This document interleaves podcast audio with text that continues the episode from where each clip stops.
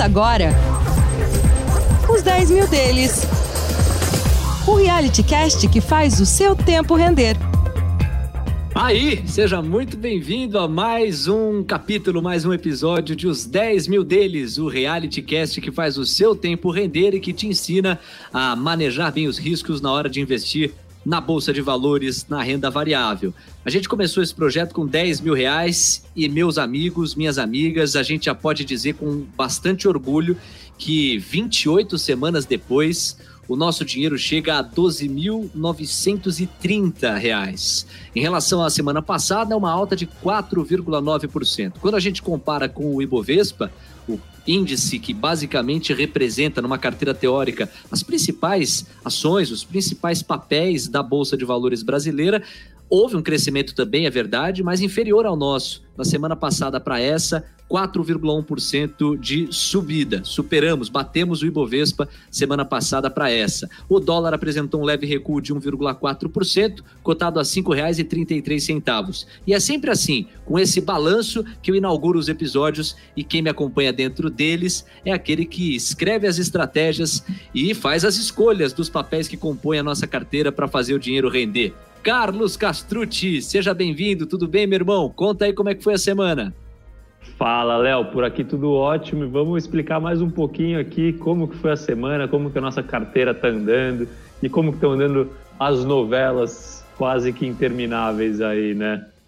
Pois é, são muitas delas. Eu queria começar abrindo os trabalhos aqui, dizendo para você, me parece que o planeta está vivendo uma via de mão dupla que deixa um pouco imprevisível o futuro. Se por um lado a gente nota o avanço no desenvolvimento das vacinas, que podem colocar fim à pandemia, do outro, a gente vê uma segunda onda de coronavírus como realidade em alguns países da Europa e no próprio Estados Unidos da América. Nos Estados Unidos, isso já é uma realidade também. Chamou muito a atenção essa semana que a cidade de Nova York decidiu fechar as escolas, tentando conter uma segunda onda. E me parece que entre uma coisa e outra, o mercado meio que aguarda para onde vai. Fala aí um pouquinho disso, Carlos. É, Léo, parece que a gente está numa corrida, né? O que chega primeiro? Uma segunda onda, não do coronavírus em si, mas de fechamento das economias de uma forma geral, ou uma vacina que põe um fim a todo esse drama que a gente tem vivido por conta da pandemia? Independente disso, o mercado continua otimista, né? Mesmo sabendo dessa corrida que a gente está tendo aí, o mercado continua otimista, a gente viu uma alta expressiva no Ibovespa essa semana e os mercados no mundo, de uma forma geral, desempenharam positivamente essa semana. E por que esse otimismo? Ou por que as bolsas estão subindo mesmo com uma nova onda de coronavírus? Porque, diferente da primeira onda que a gente viu, na segunda onda as coisas são mais previsíveis, né? Quando a gente, quando bateu a pandemia a primeira vez, ninguém sabia da letalidade do vírus, do quanto ele seria transmitido, por quanto tempo ele ficaria.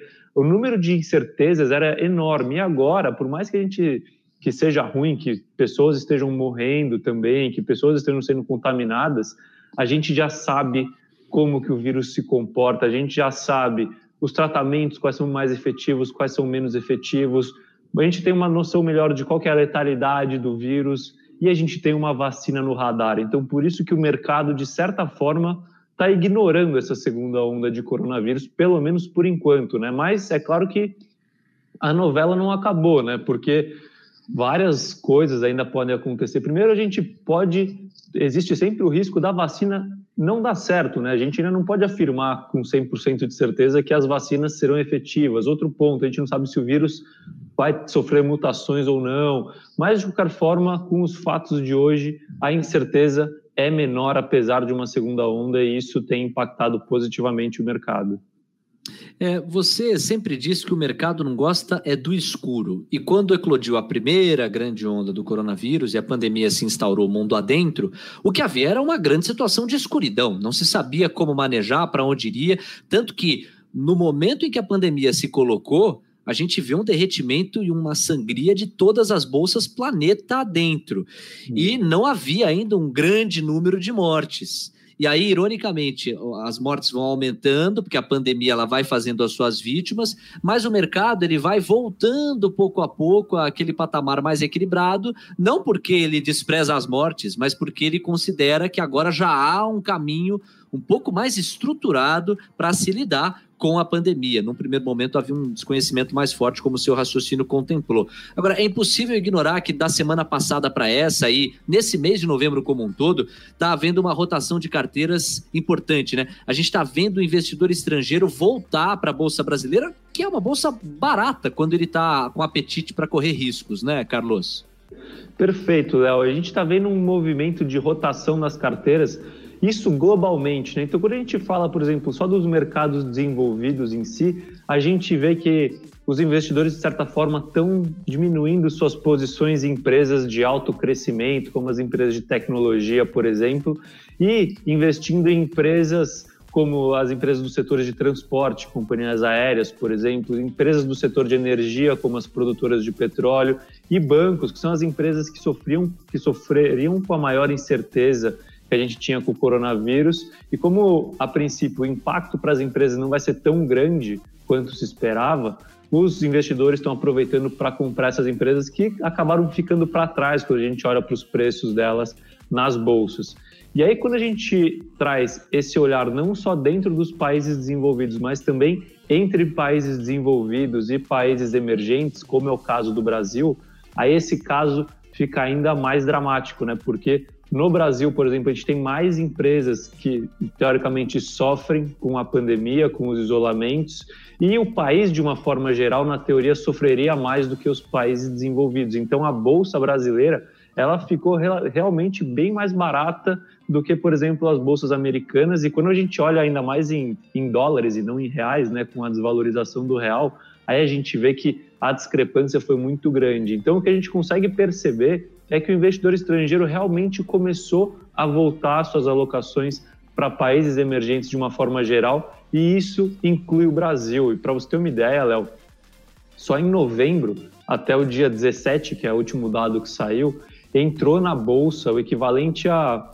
25 bilhões de reais de capital de investidores estrangeiros. Mas se engana quem, quem pensa que isso é suficiente, tá? Você pegar o saldo acumulado de investidor estrangeiro Nesse ano, considerando o mercado primário e mercado secundário, o saldo ainda é negativo em 33 bilhões. Se você pegar só o mercado secundário, que são as negociações diárias na bolsa, esse saldo é de menos 60 bilhões. Então, caso essa tendência se mantenha, é possível que a gente ainda veja bastante investidor estrangeiro entrando na bolsa ao longo desse final de ano que a gente está vivendo.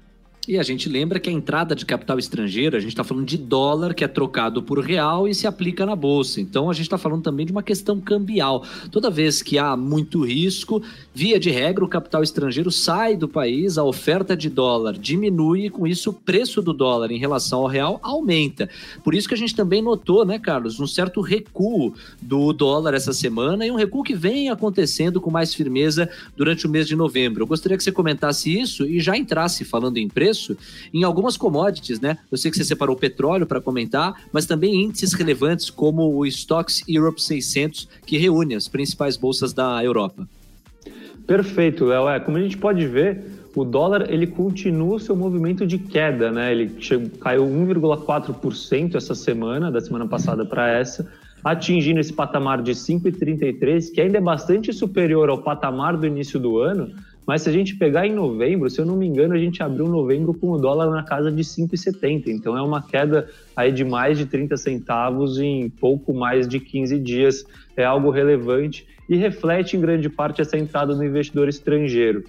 E outros pontos que valem destacar, a gente falando assim que números que trazem a explicação para essa rotação de carteiras. Os mercados no mundo inteiro foram de alta. Mas quando a gente pega o Stocks Europe 600, que reflete uma, uma cesta de ações europeias, a alta foi de 0,6%. Se a gente pega o S&P, a alta foi de 1,3%. E quando a gente pega o Ibovespa, o Ibovespa subiu 4,1%. Então a gente vê que realmente a gente está tendo uma entrada de fluxo de capital estrangeiro nos países emergentes, inclusive no Brasil. E falando de commodities, uma commodity que reflete bastante a atividade de curto prazo, que é o petróleo, subiu de novo e agora está no patamar de 44 dólares. 44 dólares a commodity do petróleo. E ainda em relação à política cambial brasileira, ou ao câmbio, vai entrando já um pouquinho em política cambial do país, também há uma certa predisposição do Banco Central em agir sempre que possível for para o manejo ali do câmbio, de modo que dólar e real não fiquem tão discrepantes. Isso também animou ao longo da semana e contribuiu para o movimento que tem como principal força, sem dúvida, o retorno do capital estrangeiro e, portanto, a entrada de dólar. Carlos, vamos para a nossa carteira. O público do Brasil, este planeta inteiro, quer saber o que aconteceu com os papéis da nossa carteira essa semana. Eu disse que a gente subiu 4,9%, veja, quase 5% de aumento em uma semana. Considere que a renda fixa, em média, está rendendo 2% ao ano e você pode já medir, mensurar o impacto que tem uma subida como essa. E veja, o papel que mais subiu na nossa carteira foi o da Panvel, um crescimento de 10,5%. Por quê? Bom, vamos lá, fazendo um balanço da nossa carteira, assim, primeiro porque ela foi teve um desempenho superior ao Ibovespa na semana. O que acontece quando a gente tem entrada de investidor estrangeiro no país, na bolsa brasileira? Quais são os papéis que esse investidor compra? São as blue chips, que são as empresas, as maiores empresas do país. Quais são essas maiores empresas? Bancos, Petrobras, Vale, que além de serem blue chips, são empresas dos segmentos que ficaram para trás, né, que é o segmento de energia, no caso de Petrobras, e os bancos de uma forma geral. Então, esse fluxo de capital estrangeiro nessas empresas que subiram ali, para você ter uma ideia, Petrobras subiu 9%, Vale subiu, subiu 8%, bancos subiram em média 6% na semana, foi o que impactou positivamente para nossa carteira essa semana, exceder o desempenho do Ibovespa. E aí, então, vindo para a Panvel, que foi o destaque da semana, ela subiu 10,5%. E porque eu até brinco aqui, é, essa semana saiu o resultado da Panvel.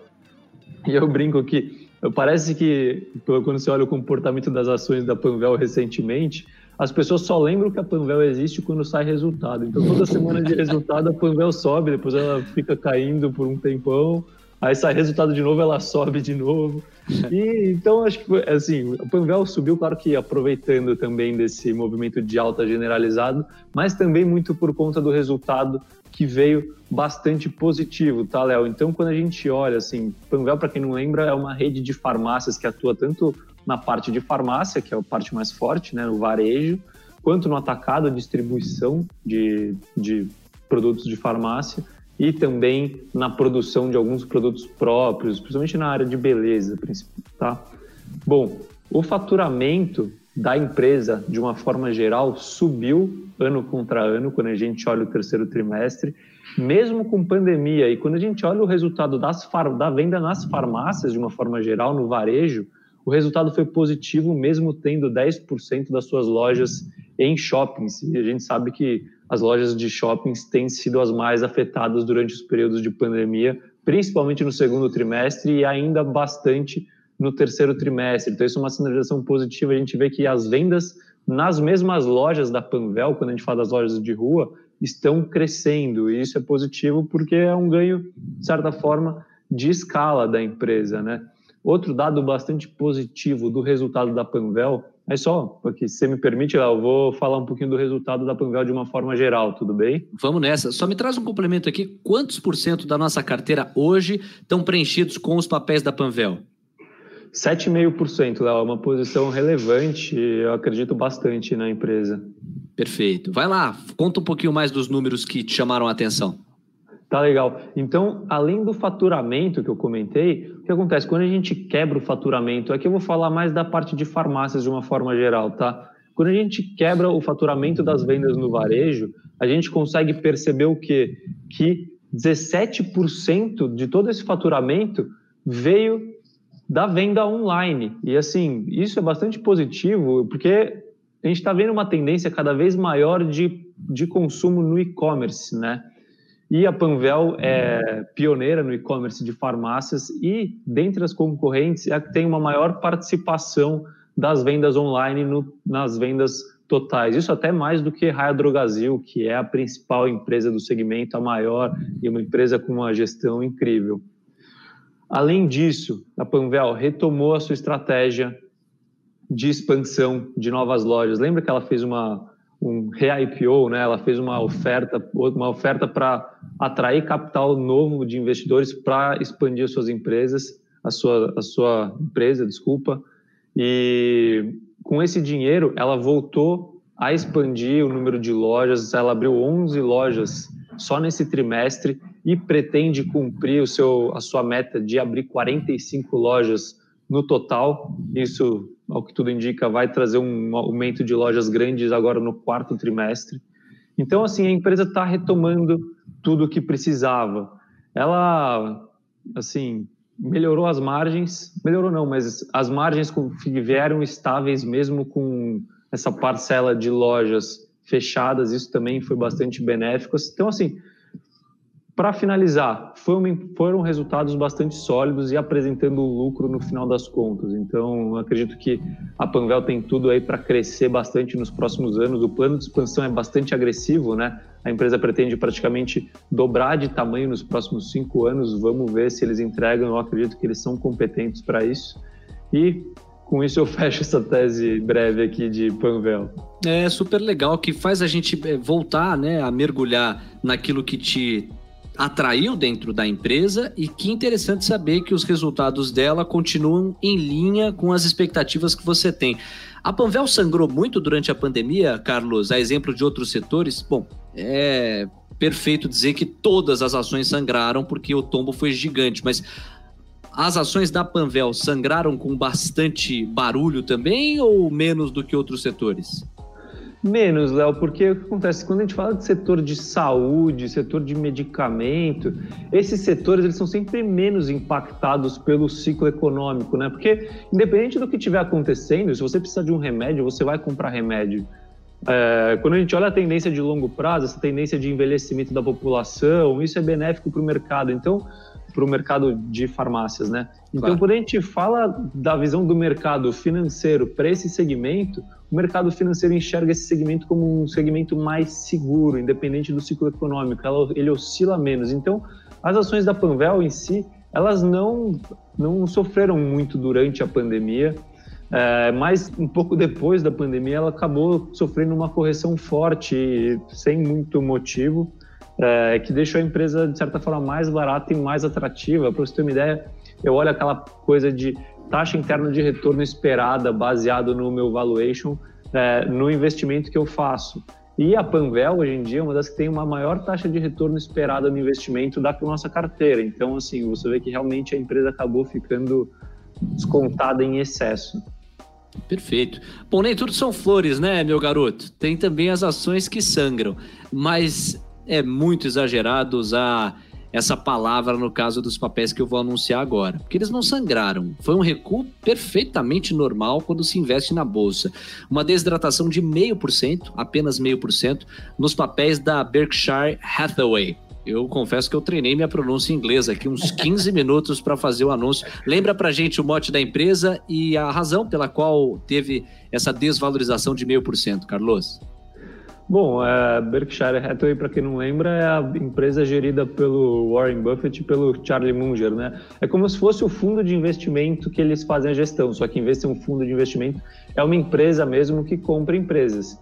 E a queda do, da Berkshire, assim, não tem... Na verdade, assim, quando a gente olha a Berkshire em dólares na Bolsa Americana, a Berkshire subiu, né? Só que como o dólar caiu essa semana e a queda do dólar foi superior a, a alta da ação na bolsa americana, a gente viu essa, esse movimento negativo no preço da Berkshire, mas não tem nenhum fato assim que também a, a, oscilação não foi muito relevante. Né? Exato, é, é, mínima, ela é mínima. É. E tem muito a ver com a questão do dólar mesmo, se a gente tiver que achar alguma mas é realmente achar alguma coisa, porque esse é o tipo de recurso super natural quando você vive o vai e vem, que é natural de uma bolsa de valores, né? Vamos agora para o nosso terço final aqui do bate-papo. A gente vem repercutindo alguns balanços, algumas demonstrações de resultados, alguns números dos papéis que estão hoje na nossa carteira. E um dos papéis que que estão na nossa carteira e que foram muito sangrados, mas muito sangrados mesmo em 2020, são os papéis da Cogna, que é uma empresa de educação e que alguns carinhosamente chamam de Conga. Eu continuo insistindo, acho que é uma homenagem à Super Gretchen, que também deve investir muito em Conga. Para você que não está fazendo aqui a conexão, o gancho, o link, a Gretchen tem aquele sucesso Conga La Conga. Carlos, eu não estou dizendo que você ouve essa música antes de comprar os papéis da Conga, mas você vai dizer por que, que os é, papéis sangraram tanto esse ano e o que, que a gente pode estimar, porque vem aí o Conga Day, que é um dia em que o mercado como um todo fica atento, porque são passadas as metas e o que vai ser feito em 2021, né? Isso, eu não, não ouço a música ainda, mas se a Conga subiu, que é o projeto que ela vai subir lá pra frente, juro que eu ouço, eu danço, eu faço o que for. Ouve, dança, faz o que for possível, né, pra comemorar. É, ah, eu conheço é, essa história. Pode. Fala aí, Carlão. Bom, mas vamos lá, vamos comentar um pouquinho do resultado do terceiro trimestre de Cogna. O resultado veio bem ruim, tá? Mas já era veio ruim dentro do esperado pelo mercado, tanto é que subiu depois da esse tema de Conga é muito bom. É... É um fenômeno isso, né? O que tem de gente que toca essa musiquinha quando o papel sobe, porque rola uma rivalidade forte no mercado, né? Tem muita gente que acha que Conga é o cavalo da vez e muita gente que acha que Conga é uma barca furada, né? Então, o que você tem de, de rivalidade em função disso no mercado é brincadeira.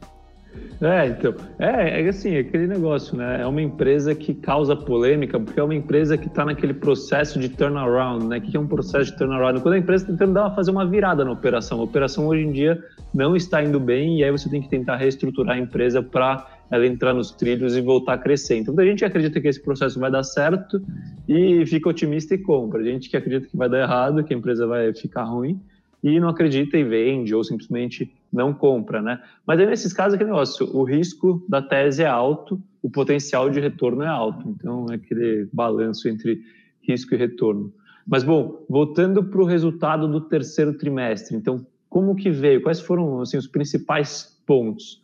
O faturamento da Cogna, de uma forma geral, no consolidado, caiu 17% quando a gente compara com o mesmo período do ano anterior. E só para quem não se recorda, a Cogna é formada por quatro empresas, principalmente, né? A Croton, que é a principal delas, é a mais relevante hoje em dia, que é de ensino superior, né? tem diversas faculdades.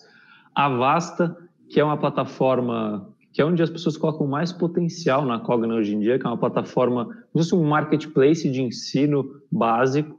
Aí a gente tem a Saber, que é a parte de ensino básico mesmo, presencial, escolas. E tem a Platos, que é a plataforma de pós-graduação e uma espécie de, de, de marketplace de ensino superior, mas que ainda é, é, bem pouco relevante, tá? Mas então, por que, que o faturamento caiu tanto da Cogna de uma forma geral? Porque a Croton, que é o principal negócio hoje em dia, está sofrendo muito, muito. E com isso, para você me dar o faturamento da Croton só caiu 30% quando a gente compara o terceiro trimestre de 2020 com o terceiro trimestre de 2019. E por que o faturamento caiu tanto? Tem alguns pontos, tá? Primeiro, pandemia, né? A pandemia afetou bastante a empresa e aí aumentou consideravelmente a evasão de alunos, alunos que saem, que desistem dos cursos. Foi o recorde de evasão. Segundo ponto, você não consegue captar aluno, né? Como você não está tendo essa parte de, de aula presencial, os, as pessoas estavam pensando em começar a faculdade, ela fala, bom, vou esperar mais um pouquinho, tá nessa pandemia, eu não sei como que vai ser o ensino, eu não sei se eu vou poder pagar o ensino, né? não sei se eu vou ter emprego no dia seguinte. Então, isso reduziu muito a captação de novos alunos no ensino presencial. É, e, além disso, a gente está tendo o fim, só para recapitular, essas empresas de educacional, essas grandes, elas tinham um impacto muito positivo do FIES, né, daquele programa de subsídio do governo para ensi ensino de para ensino superior.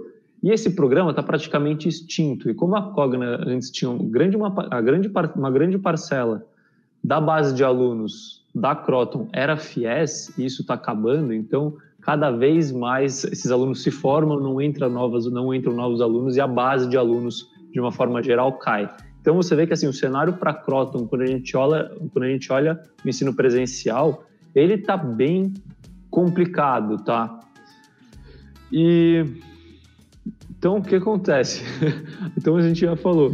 Eu tô, eu tô, desculpa, eu tô até agora, eu tô quase chorando, eu tô pegando um lenço, bicho, Você tá contando aí um filme de terror, bicho. Meu, o que, que nós estamos fazendo com esse papel na carteira? Mas agora você vai trazer o outro lado. É, então. E aí, o que, que você pega? Então você pega uma perda de faturamento enorme, que eu tô falando de Croton especificamente. Sim. Perda de faturamento, você perde alavancagem operacional, né? Que é aqueles você tem menos diluição de custo fixo, então a sua margem operacional cai. Além disso, o, aí erros do passado da Croton, ela aceitava qualquer tipo de aluno de qualquer jeito, entendeu? Então vários desses alunos não têm capacidade de pagar suas mensalidades. E aí o que, que a empresa está fazendo? Ela está provisionando para perdas de mensalidades que eles não vão receber. E nesse trimestre especificamente, esse saldo foi muito grande. Você soma tudo isso e o resultado operacional da empresa foi, foi horrível, né? Horrível. Carlos, trimestre dois complementos aí. Quando a gente está falando de queda de faturamento, você citou a Croton com 30% a menos de faturamento, é legal que o nosso público não confunda com lucro. Já seria triste para qualquer empresa perder 30% de lucro, mas a gente está falando de perder 30% de faturamento. Então, ainda precisa, né? O que você faturou, você ainda precisa descontar todos os custos que você teve no processo. Esse é um ponto que eu acho importante para a galera é, ter ali na cabeça, no radar, para ver também o, o tamanho da dor aí dentro dos papéis da Conga. E um segundo aspecto aspecto importante é o seguinte: se até banco, você me ensinou essa, eu nunca mais esqueci. Se até banco empresta dinheiro e toma calote, imagine uma empresa que não tem o know-how de um banco ao fazer a mesma coisa, né? Perfeito, Léo. E tentaram fazer isso e deu muito errado. Tanto é que esse programa de financiamento privado, que seria uma tentativa de substituição do FIES, deu tão errado que a Cogna já anunciou que a partir do ano que vem não existe mais esse programa. Eles não vão mais aceitar alunos na, na base de financiamento privado. Ou o aluno paga mensalidade, ou ele não entra, ou ele vai para online, entendeu? Então, assim, deu errado e aí os impactos estão aparecendo agora. Mas tudo isso entra no preço, tá, Léo? Então, quando a gente olha o preço de Cogna hoje, tudo, toda essa parte ruim que eu falei está embutido nesse preço, por isso que os preços estão tão deprimidos e é um dos motivos de eu ter optado por investir na Cogna nesse momento. Não é um investimento antigo, né? Uma empresa que a gente começou a investir durante a pandemia, né? Foi no meio. Quando a gente começou a nossa carteira, a gente nem tinha a empresa. Quantos por cento da carteira hoje estão em Cogna? Hoje são 4,5% da carteira e eu não descarto aumentar. Estou fazendo uma análise bastante profunda da empresa e esperando o Cogna Day, né? Para entender melhor qual é o plano de, de reestruturação operacional. E pode ser que a empresa, inclusive, aumente sua participação, mas por enquanto são 4,5% da carteira. Perfeito. Traz então o outro lado aí. O que é que você viu de ponto positivo que legitimou a escolha pelos papéis da Cogna? É, nem tudo é ruim, tá? Porque aqui a gente está falando da Croton e algo que realmente foi bastante ruim. É, mas, bom, quais foram os pontos positivos? A Croton, ela está separada entre ensino presencial e ensino à distância, né? E a gente viu, mesmo durante a pandemia, uma forte expansão na base de alunos no ensino à distância e no ensino híbrido, né, que é aquele à distância mais premium, que a gente pode dizer.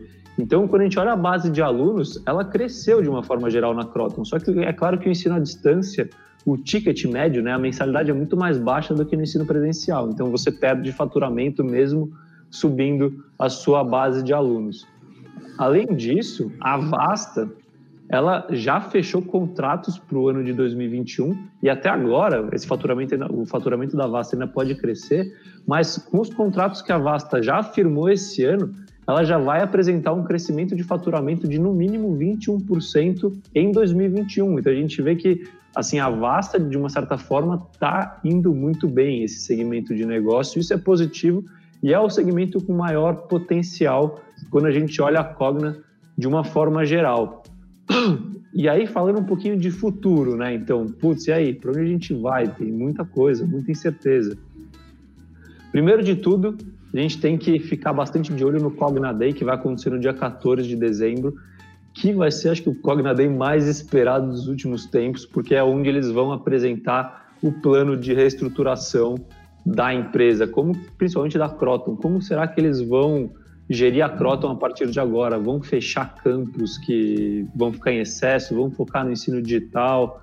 Tudo isso vai ser importante a gente acompanhar para conseguir projetar o futuro da empresa, né? Como será que esse futuro vai ser? E aí, dependendo do potencial, do potencial é, isso pode ser bastante positivo para a empresa. Assim, parece tá, que o fundo do poço da Cogna chegou, né? A gente teve Covid, a gente tem a, a última leva do FIES se formando agora no quarto trimestre de 2020, então a gente vai parar de ver essa redução do faturamento por conta da redução do FIES.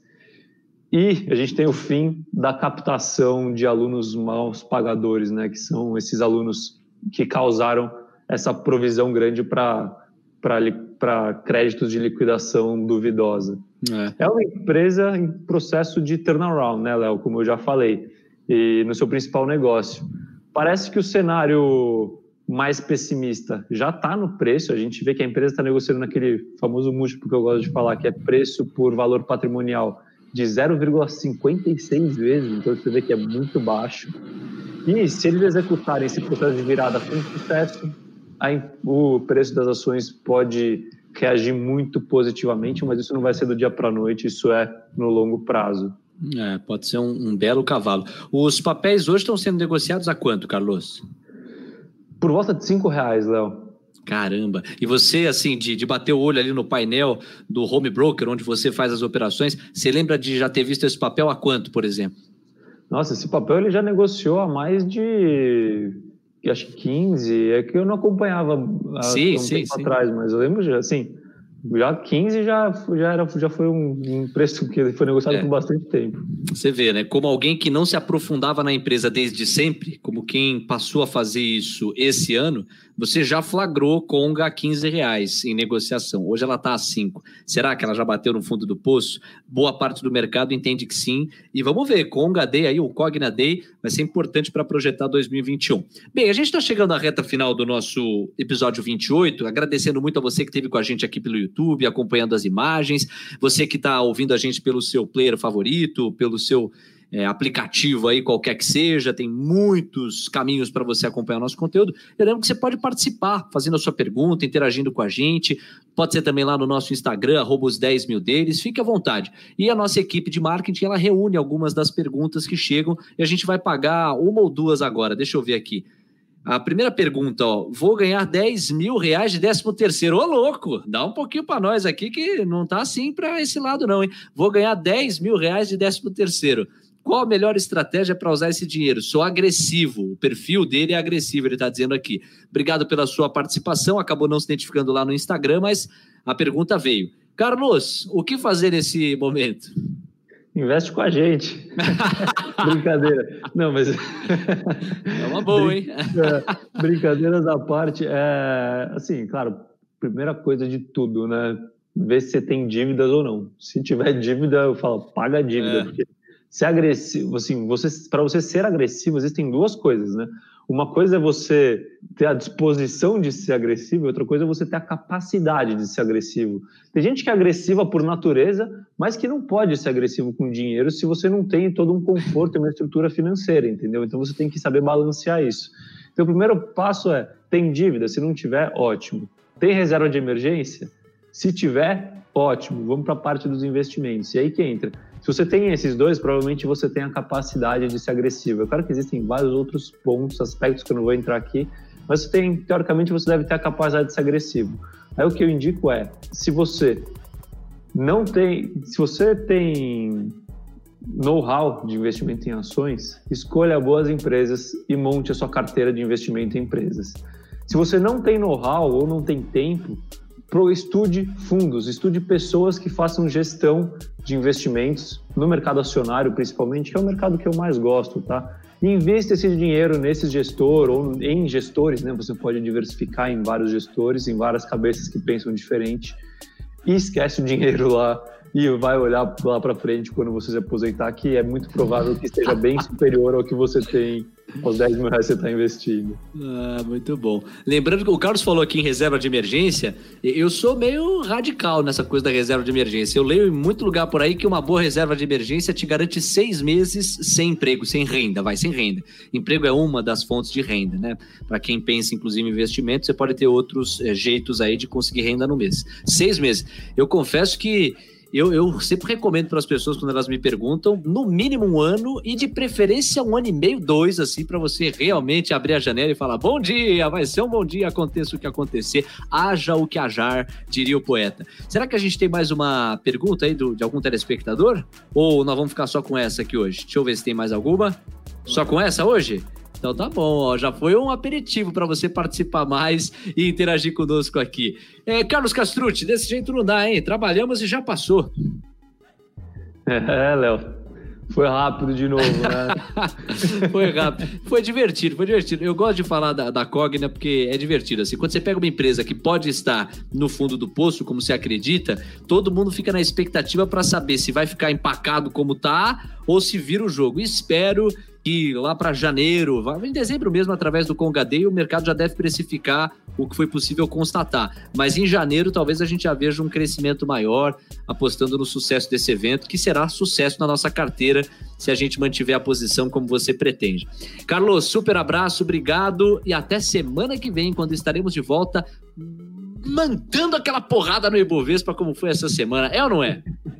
É isso, Léo. Vamos torcer para ter mais uma semana positiva nos mercados chama o investidor estrangeiro, fala para eles entrarem, comprar aqui nossas é. empresas, que tem muita coisa barata, e a gente surfa nessa onda de alta aí. E espero que com uma alta superior ao Ibovespa de novo, né? Vamos tá aí na torcida. É isso, Léo. Obrigado, obrigado a todos. Um abraço. Esse é o bordão, um abraço, é isso. Um abração para você e para todo mundo. Tchau, gente. Boa semana.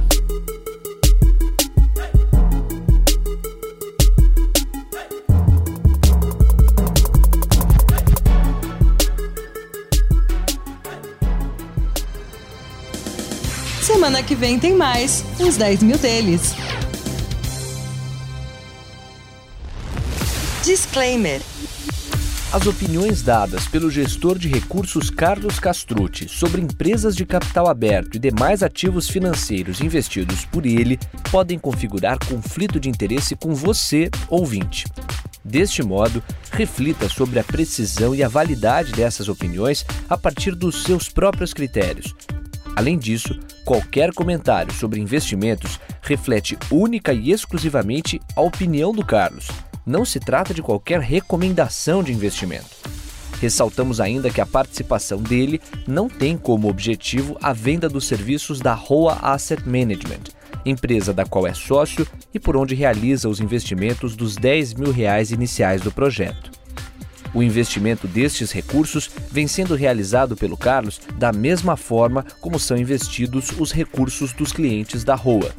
O projeto Os 10 mil deles persegue as melhores práticas mundiais para o mercado financeiro na atuação de Carlos como gestor de recursos. Assim, ele não vai comunicar alterações na estratégia de investimentos antes de executá-las para os próprios clientes.